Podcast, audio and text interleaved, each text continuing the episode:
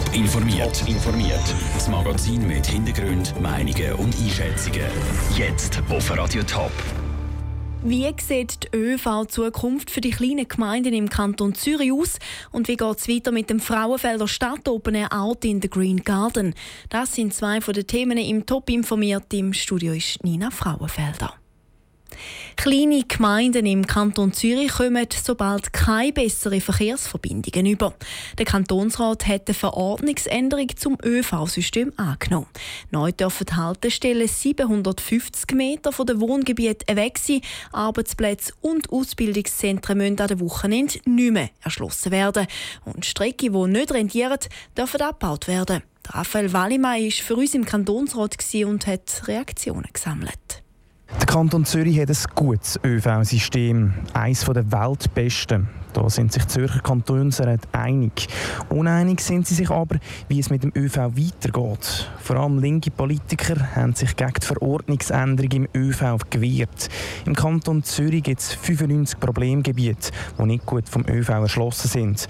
Der Thomas Vorr, Kantonsrat der Grünen, befürchtet, dass genau diese Gebiete unter der neuen Verordnung leiden. Es wäre wichtig, dass Gemeinden eigentlich die Spielräume weiterhin hätten. Jetzt macht man eigentlich den Sack zu.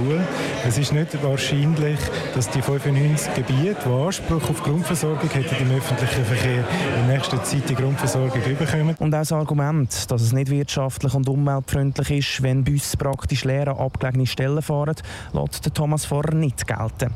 Es ist der öffentliche Auftrag, dass auch abgelegene Gemeinden eine gute ÖV-Verbindung haben. Aber genau dort sieht der SVP-Kantonsrat Christian Lutschek das Problem. Ich finde, es ist vernünftig, oder? Man muss sehen, es ist jetzt wirklich mal ein wirtschaftlicher Ansatz. Es macht einfach keinen Sinn, dass wir mit leeren Bus in der Werkschicht rumfahren, nur weil wir eine sture Regelung in einer Verordnung haben. Der Christian Lutschek ergänzt auch noch, dass es nur um Einzelfälle geht, die von diesen Änderungen betroffen sind. Da ging es um die Verhältnismäßigkeit. Was die Auswirkungen der Änderungen in der ÖV-Verordnung sind, kann aber wahrscheinlich erst in ein paar Jahren gesagt werden. Der Beitrag von Raphael Wallimann. Die ZVV haben übrigens angekündigt, dass wegen der neuen Verordnung keine bestehenden Strecken abgebaut werden.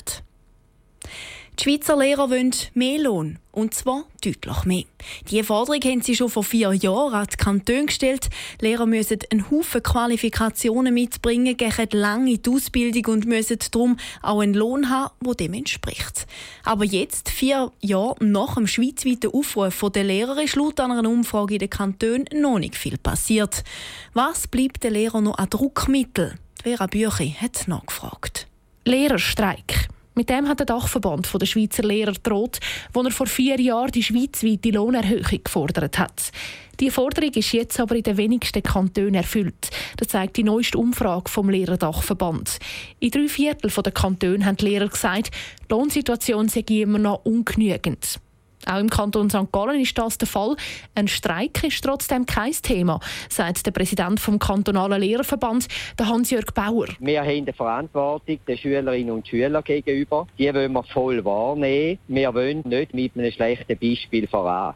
Wir hoffen immer noch auf die Einsicht der Politiker. Wir sind dort dran, mit viel Engagement und wir hoffen, dass die Einkehr langsam auch bei den Politikern kommt. Neben dem Streik gibt es noch ein anderes Mittel, den Rechtsweg. Passiert ist das im Kanton Schaffhausen. Dort haben Kindergärtnerinnen eine Klage eingereicht gegen die Löhne und vom Obergericht schon mal Recht bekommen. Im Moment liegt der Fall beim Bundesgericht.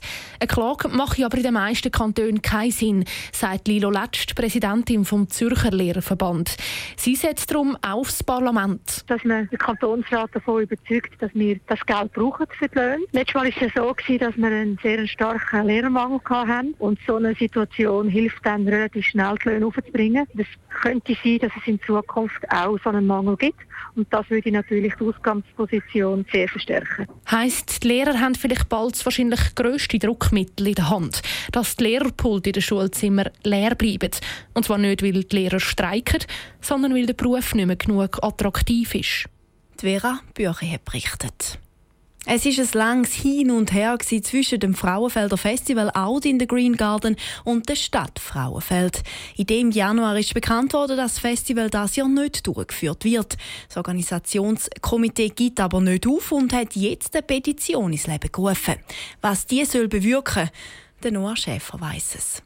Die vielen Lärmklagen haben das Open Air in die Knie gezwungen. Nachdem klar wurde, dass das Open Air Out in the Green Garden nicht mehr auf dem Murgauen Park stattfinden kann, haben sich viele Privatpersonen gemeldet und ihren Garten als Konzertfläche angeboten. So findet das Jahr kleine Konzerte in Privatgärten statt. Das Organisationskomitee fordert jetzt alle Fans vom Festival auf, eine Petition unterschreiben.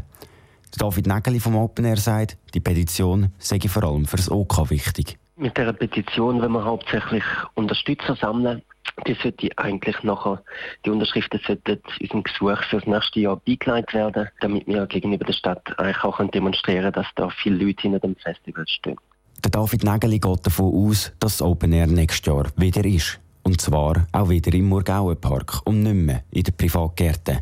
Definitiv sage ich aber noch nichts. Wie genau das aber wird stattfinden, das steht eben noch in den Sternen. Aber wir schauen, dass wir ähm, einen Weg finden, wo genauso eigentlich den Kulturfans in der Region wie auch den Anwohnern vom Murgauer Park ähm, wird besser. Das Jahr ist aber noch am 29. Juli der grosse Tag. Dann werden verschiedene Personen ihre Gärten anbieten und es wird durch den Nachmittag musiziert und gefestet. Damit jeder kommen kann, ist das Ganze gratis. Der Beitrag von Noah Schäfer. Nach siebenmal findet das Open Air also das Jahr in abgeänderter Form statt. Ab Besucherzahlen von 3000 wird es in den Privatgärten etwas schwierig zum Herkommen. Top informiert, auch als Podcast. Mehr Informationen gibt es auf toponline.ch.